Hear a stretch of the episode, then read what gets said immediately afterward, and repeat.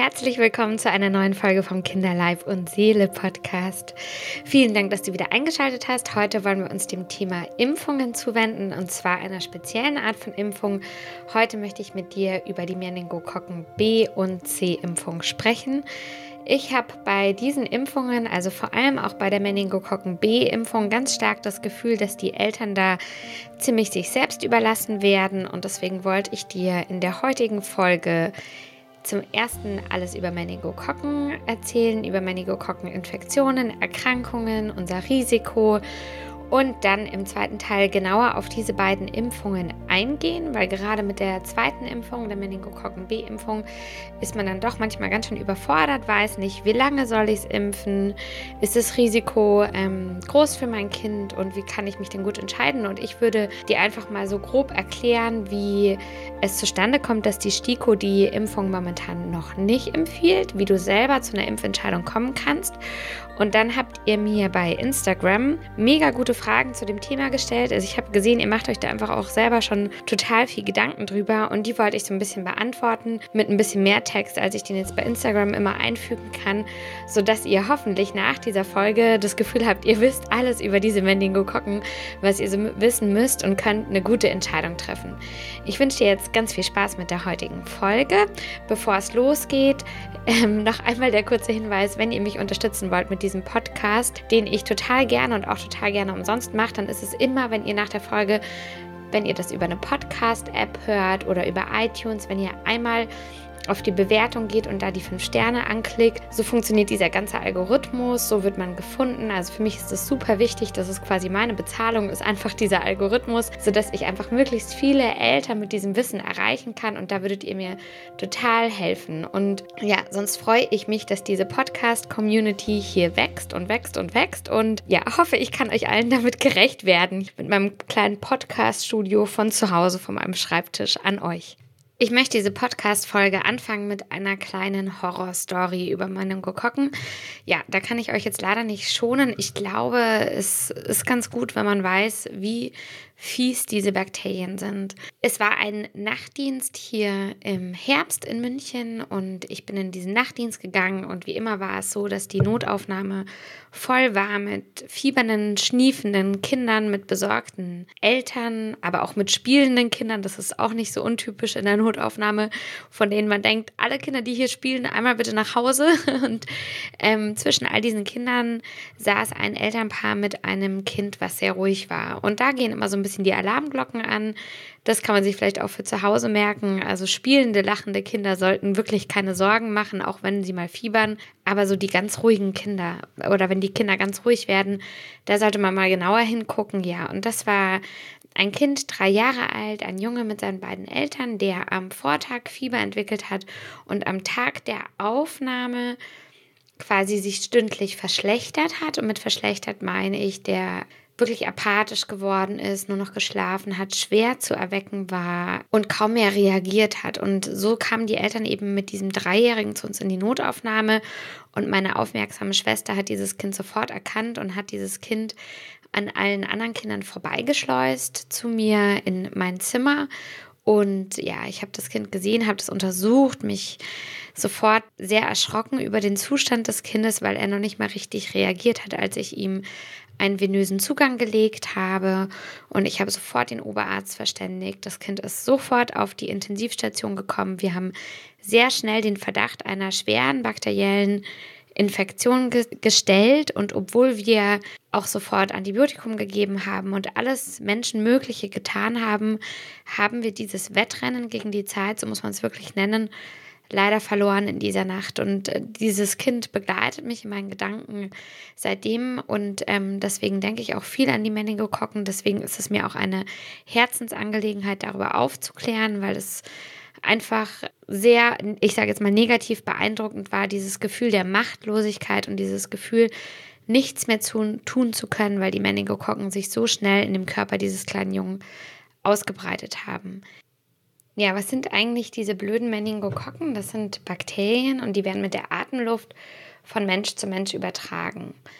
Die Meningokokken haben einen Vorteil ähm, für sich selber. Die haben sich zur Tarnung für unser Immunsystem so eine Schleimhaut überworfen und können sich deswegen schnell in unserem Immunsystem ausbreiten, weil sie nicht sofort unbedingt erkannt werden. Es ist so, dass es in Deutschland ungefähr zwölf Untergruppen dieser Bakterienart gibt, wobei in Deutschland zwei Drittel aller Infektionen von Meningokokken der Gruppe B und ungefähr 15 Prozent der Gruppe C ausgelöst werden. Meningokokken sind überall, also sie müssen nicht zwangsläufig Infektionen auslösen. Ungefähr ein Viertel aller Jugendliche trägt die Bakterienart auf ihrer Schleimhaut, ohne dass überhaupt eine Infektion entsteht. Und in besonderen vulnerablen Phasen, wenn die Schleimhaut empfindlich wird, also zum Beispiel im Winter und man eh schon einen Infekt hat und so weiter, dann können diese Meningokokken über die Schleimhaut in den Körper eintreten und dort eine Infektion verursachen. Es sind Gott sei Dank viel weniger Fälle in Deutschland mittlerweile als früher, auch aufgrund der Meningokokken-C-Impfung. Jedes Jahr erkranken in Deutschland ungefähr 300 Menschen an einer schweren Meningokokkeninfektion und ein Drittel davon sind Säuglinge und Kleinkinder. Du siehst also, es ist eine total seltene Erkrankung, aber leider halt auch eine sehr gefährliche Erkrankung. Meningokokken machen verschiedene Symptome. Sie können Hirnhautentzündungen auslösen, also Meningitiden, bakterielle Hirnhautentzündungen, die ganz typische Symptome hervorrufen, besonders bei älteren Kindern wie Kopfschmerzen, Nackensteife, hohes Fieber, Erbrechen. Und bei kleinen Kindern ist es aber so, oder vor allem bei Säuglingen, dass diese typischen Symptome fehlen können und die Erkrankung eine Zeit, wie in unserem Beispiel am Anfang, unerkannt verläuft und dann halt auch ziemlich dramatisch.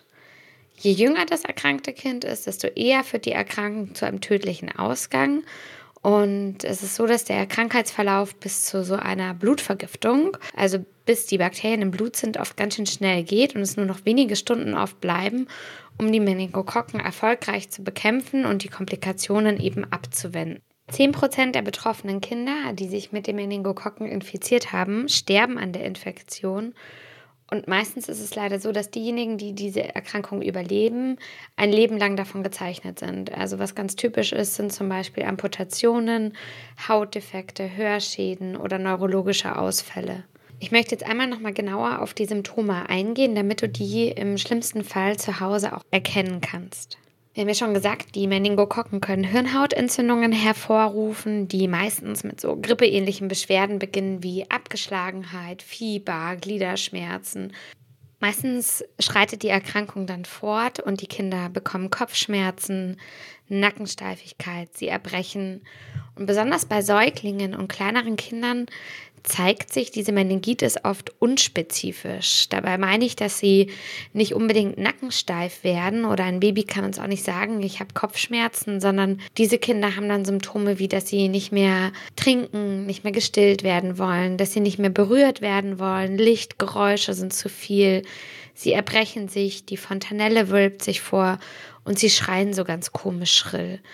Wenn es dann noch weiter fortschreitet und auch das Gehirn mit betroffen ist von der Entzündung, dann kommt es zu Bewusstseinsstörungen, wie in unserem Beispiel ganz am Anfang. Also dieser Junge war ja kaum mehr erweckbar und es kann auch zu Krampfanfällen kommen. Meningokokken können auch eine Blutvergiftung hervorrufen.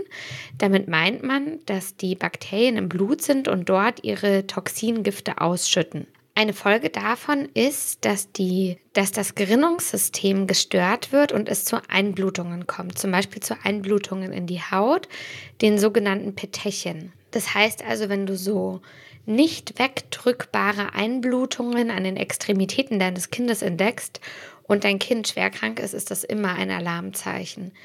Es kommt auch zu Einblutungen in andere Organe, wie jetzt zum Beispiel die Nebennieren, und es kann zu einer Schocksymptomatik kommen.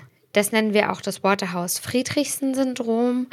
Wenn dann ganz viele Bakteriengifte ausgeschüttet werden, dann geht das ganze Gerinnungssystem komplett durcheinander und es kommt zum einen zu Blutungen in die Organe, in die Haut und zum anderen kommt es zu sogenannter Trompenbildung.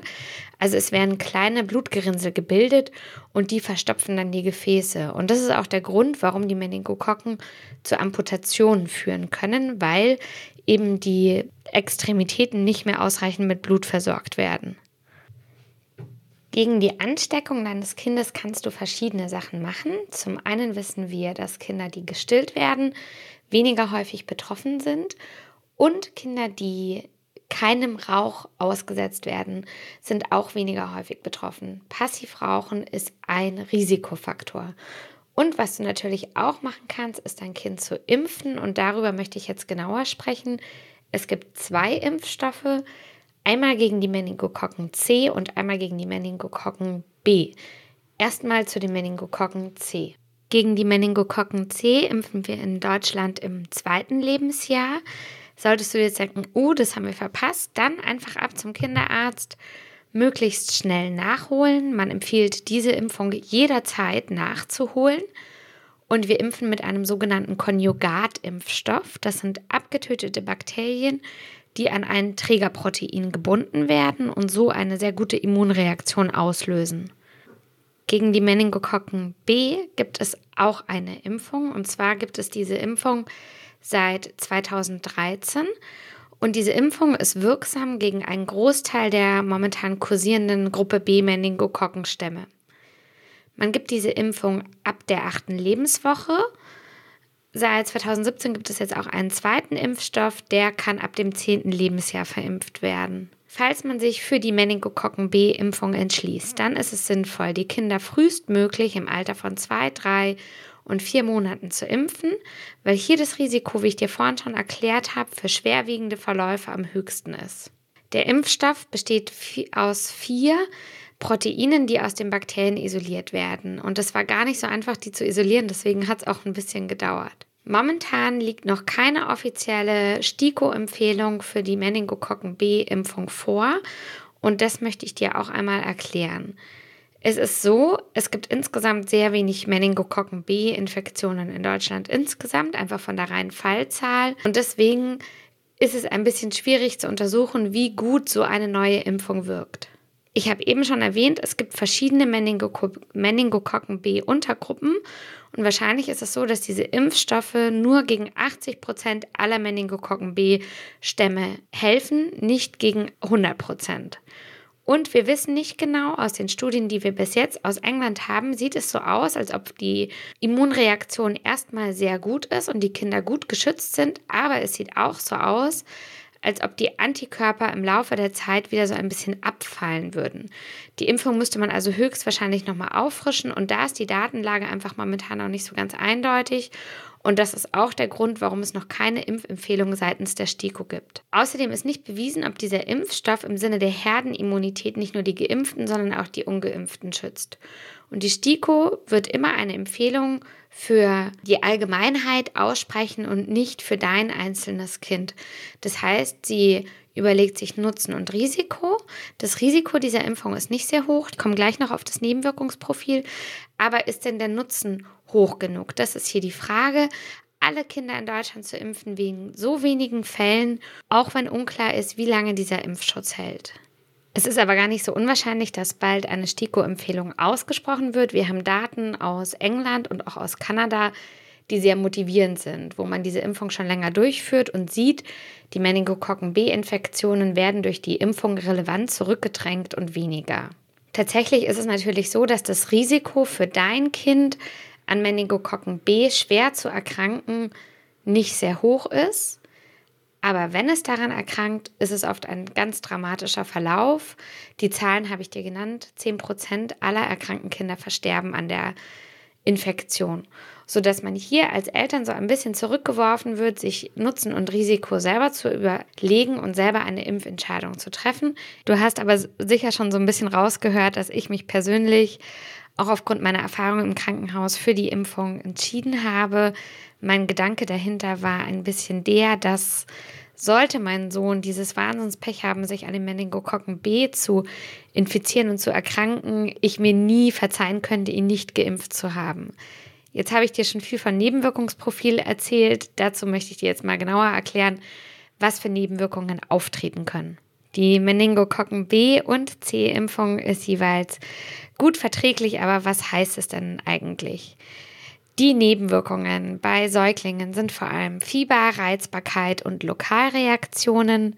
In den Studien, die wir hierzu haben, werden ungefähr bei 65 Prozent der Impflinge innerhalb von sechs Stunden rektale Temperaturen von 38,5 Grad gemessen. Ein Prozent aller Impflinge entwickelt Fieber von 40 Grad und höher. Was auch häufig vorkommt, sind Reizbarkeit, Schläfrigkeit, ungewöhnliches Weinen und eben Lokalreaktionen, Druckschmerzhaftigkeit, Rötung an der Impf Impfstelle also Reaktionen des Immunsystems, die natürlich ja auch gewünscht sind. Bei Jugendlichen ist es so, dass da vor allem die Schmerzen im Injektionsbereich im Vordergrund stehen, Krankheitsgefühl, Kopfschmerzen und es wird sehr häufig über Gelenkschmerzen nach der Impfung berichtet. Bei Säuglingen ist die Anzahl der Fieberkrämpfe erhöht und es gab einen kurzen Verdacht auf das Kawasaki-Syndrom, das wollte ich unbedingt aufgreifen. Vergleich Kontrollgruppe zur Studie ist das Kawasaki-Syndrom bei der Impf- Gruppe in 0,12 Prozent der Fälle aufgetreten und bei der Kontrollgruppe in 0,07 Prozent der Fälle. Wenn man sich das jetzt genauer anguckt, den zeitlichen Zusammenhang untersucht, dann kann das Kawasaki-Syndrom nach aktueller Studienlage nicht in Verbindung gebracht werden mit der Meningokokkenimpfung. Lokalreaktionen können auch Impfgranulome entstehen. Die können immer wieder entstehen, wenn ich Impfstoffe verabreiche, die Adjuvantien mit drin haben, also Wirkverstärker. Impfgranulome sind so kleine Verhärtungen in der Impfstelle, die in der Regel innerhalb von ein bis zwei Jahren von selber verschwinden, die aber bei Impfstoffen mit Adjuvantien eben, wie gesagt, gehäuft vorkommen. Jetzt am Ende wollte ich nochmal eure ganzen Fragen zur Meningokokken B- und C-Impfung aufgreifen ähm, und hoffe dann, dass ich alles dazu beantwortet habe. Die erste Frage, die mir gestellt wurde. Es gibt eine Kombinationsimpfung ähm, gegen Meningokokken, die auch andere Stämme abdeckt, nämlich die A-C-W-Y-Impfung. Ist das in Deutschland sinnvoll? Ja, diese Frage ist berechtigt, weil immerhin 10% aller Meningokokkeninfektionen auf den Y-Stamm in Deutschland fallen. Also es ist schon relevant. Allerdings ist es so, dass die Antikörper bei dieser Kombinationsimpfung wohl mit der Zeit abfallen. Und, das ist der Nachteil dieser Impfung. Die Krankenkassen übernehmen ungefähr 70 Prozent zu 70 Prozent die Kosten der Meningokokken-B-Impfung, die nicht ohne sind. Das sind ein bisschen über 100 Euro pro Impfung und wir brauchen ja, wenn wir ganz früh anfangen zu impfen, immerhin insgesamt vier Impfungen. Aber wie gesagt, frag einmal nach bei deiner Krankenkasse. Die meisten Krankenkassen übernehmen die Impfung. Viele eurer Fragen gingen in die Richtung, oh, ich habe mein Baby gar nicht geimpft, mein Kind ist jetzt ein Jahr, zwei Jahre, drei Jahre alt, lohnt sich das noch, mein Kind zu impfen?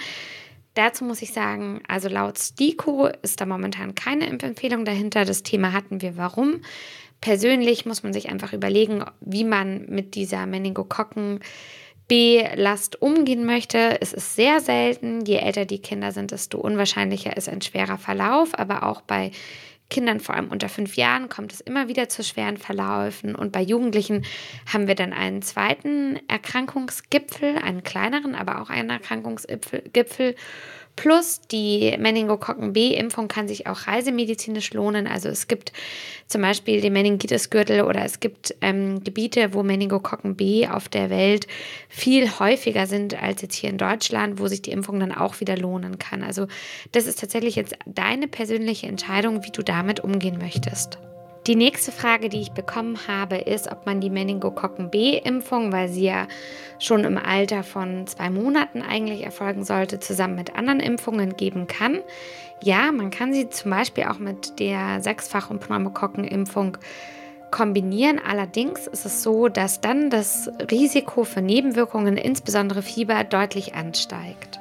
Jetzt hast du zumindest alle Fakten und Zahlen in der Hand, um für dich eine kompetente Entscheidung zu treffen. Ich hoffe, die kleine Impfberatung hier bei mir hat dir Spaß gemacht. Ich darf es einmal anteasern. Mir ist das Thema Impfen ja sehr wichtig. Mir ist es auch sehr wichtig, dass du wirklich alle Risiken auch immer genau verstehst und verstehst, wie Impfempfehlungen zustande kommen. Und deswegen werde ich in Kürze auch mehr und mehr Kurse zum Thema Impfen anbieten, dass du dich einfach auf meiner Website zu all den Impfungen genauer informieren kannst, weil ich auch weiß, dass ihr manchmal durch die Kinderärzte nicht ganz so lange aufgeklärt werdet, wie ihr das brauchen würdet, dass ihr nicht alle eure Fragen loswerdet.